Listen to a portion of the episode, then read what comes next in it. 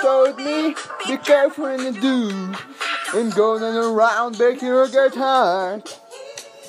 And the mother always told me, be careful when you love, and careful to do, cause in the true beer jeans, that's my love. She's just a girl, when it's sad and the one. But the kid is not my son. Pesado. Chega, chega de cantar, Chloe. Chega de cantar. Vai, vai, vai. Olá, meus amigos! Aqui quem fala são os Irros e Larissa e no episódio de hoje nós vamos falar sobre a industrialização brasileira na Era Vargas. tudo, E não é por conta própria, não é por iniciativa própria. A gente tá fazendo isso por causa de um trabalho do colégio. Não, iniciativa privada ainda não tem nada a ver com isso. Isso é mais pra frente. É, a gente só tá fazendo isso daqui pra ganhar nota e pra agradar a nossa professora que a gente chama de mãe. Por isso que o nome é Hijos de Larissa. Porque o nome da nossa professora é Carla. Não, é Larissa, né? Meu Deus. E erros em espanhol é Filhos. E, e, lo, e los é tipo os. Daí, daí então fica os. É, é, filhos? É, De Larissa. De Carla. De, de Larissa. É, então, basicamente, né, a Gabi estragou a minha piada, que era pra fingir que a gente ia falar de um, de um assunto muito conhecido, mas a gente vai falar de um assunto que a gente conversa sempre, em todos os lugares. E, Mas debatendo sobre isso. Em barzinho, no parque, na rua. com a minha avó. Industrialização na Era Vargas. Quem quer começar? Eu começo. Então, industrialização na era Vargas. Beleza, o- aconteceu basicamente entre 1930 e 1950. O que, que aconteceu? Antes disso, em- aconteceu a crise de 29, que foi uma queda na Bolsa de Valores dos Estados Unidos, que ferrou tudo. Era a época que as pessoas se jogavam dos prédios. Os Estados Unidos era o principal comprador de café do Brasil. E nesse período ele não tinha mais como ficar se preocupando com isso, porque tava todo mundo ferrado. E aí acabou ferrando com a nossa economia também, porque era baseada no café. Além disso, nesse período estava acontecendo a Segunda Guerra Mundial, que fez com que os países não se preocupassem tanto com exportar coisas pra gente e não se importassem em comprar nosso principal produto, que era o café.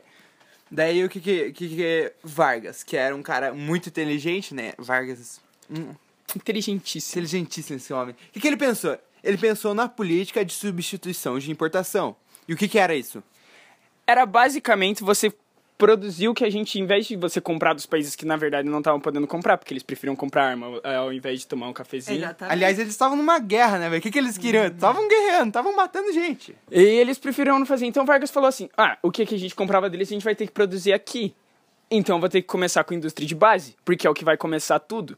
Nisso, ele criou algumas das principais nomes que a gente conhece até hoje. Por exemplo, a, a Companhia, Siderúrgica Nacional, a Petrobras, que tá aí até hoje mesmo. Por que essas duas empresas? Porque você precisa da siderúrgica para conseguir algumas ah, construir construir as as máquinas. Você precisa da Petrobras porque você vai precisar de petróleo para construir plástico, para você poder eh, gerar, fazer com que o caminhão ande, né? É muito importante, com, com o carro com Combustível. É.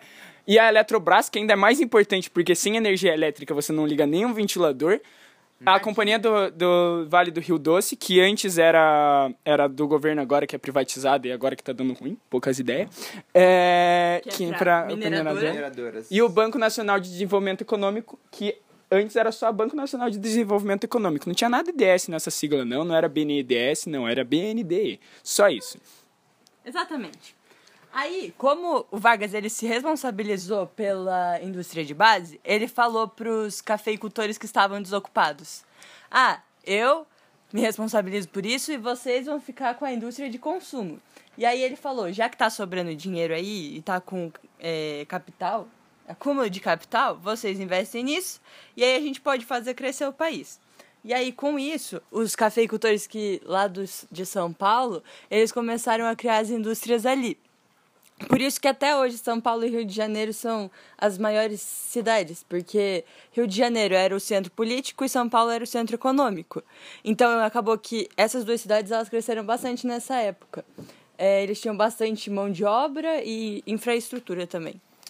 Vargas também se preocupou com outra coisa, que ele queria desenvolver o mercado interno do país. Daí o que, que ele fez para resolver isso, para resolver esse desafio, basicamente? Ele criou então a CLT. Que é a carteira de trabalho, né, as leis trabalhistas. Daí você fala, ah, tá, ele criou as leis trabalhistas, mas isso não vai ajudar tanto a indústria, porque as pessoas vão ter que pagar mais salário, vão ter que ter, vão trabalhar mesmo, ou seja, os industriais não vão conseguir arrecadar tanto. Sim, eles podem não conseguir arrecadar tanto, mas o que, que adianta se a gente não tava conseguindo exportar, importar produto de lugar nenhum, a gente só tava com nossa economia praticamente. Estava de mercado consumidor. Se as pessoas não tiverem dinheiro, elas não vão comprar e aí a gente vai vender para quem? Ou seja, a grande sacada de Vargas foi criar o salário mínimo, que fez com que as pessoas tivessem um poder de compra, fazendo com que o mercado pudesse rodar cada vez mais.